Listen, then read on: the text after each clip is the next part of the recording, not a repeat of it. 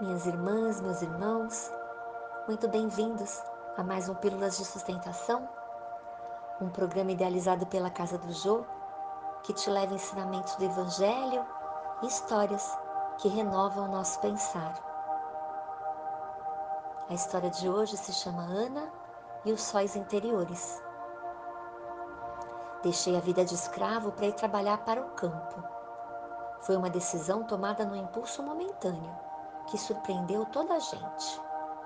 Era um dos que tinham capacidade produtiva, sendo por isso considerado valioso. Isso, apesar de sempre ter sido sonhador. Apenas minha mulher me apoiou. Mas os sonhos concretizam-se quando a semente germina. E o futuro vinha aí uma filha aproximava-se.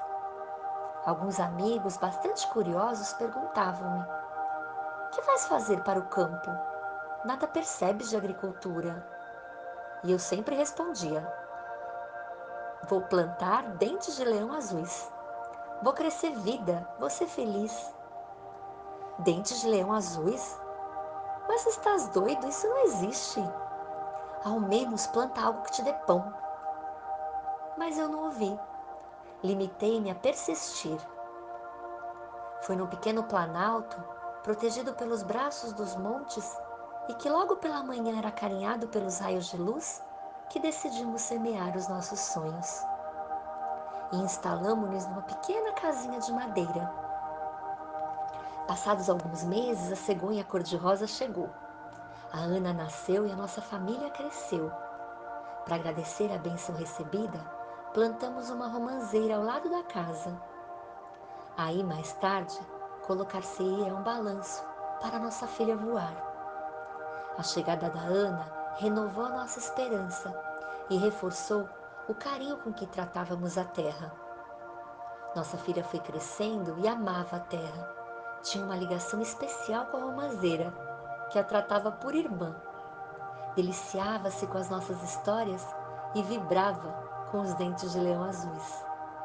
Mas o tempo foi passando e nada de dentes de leão, muito menos azuis. Avizinhavam-se novas mudanças e decisões eram necessárias.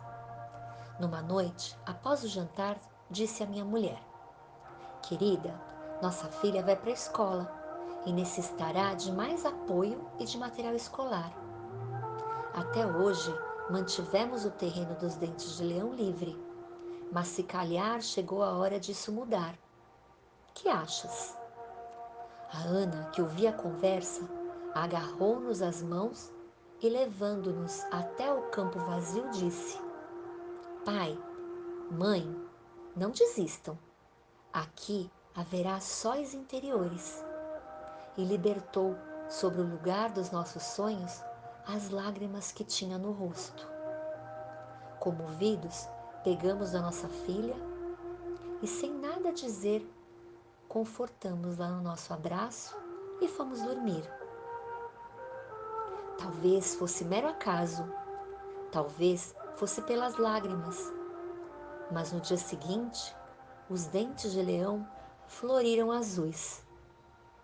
Ah, eram qualquer coisa de fantástico. De noite faziam a aurora sorrir. De dia, entoavam as melodias do vento. Tinham características especiais, pois nascidos do amor, quando colhidos com ternura, libertavam o pólen da luz e o calor da renovação. Eram tal como a Ana havia dito, autênticos sóis interiores. Em pouco tempo, éramos notícia internacional e tantas eram as pessoas que os queriam ver e comprar.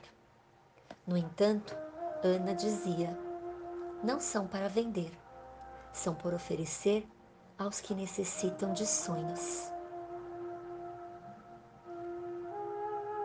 Que você possa despertar os seus sóis interiores e que a sua vida seja repleta de dentes de leão azuis para distribuir a todos que necessitarem de um pouco de sonhos e de menos lágrimas muita luz.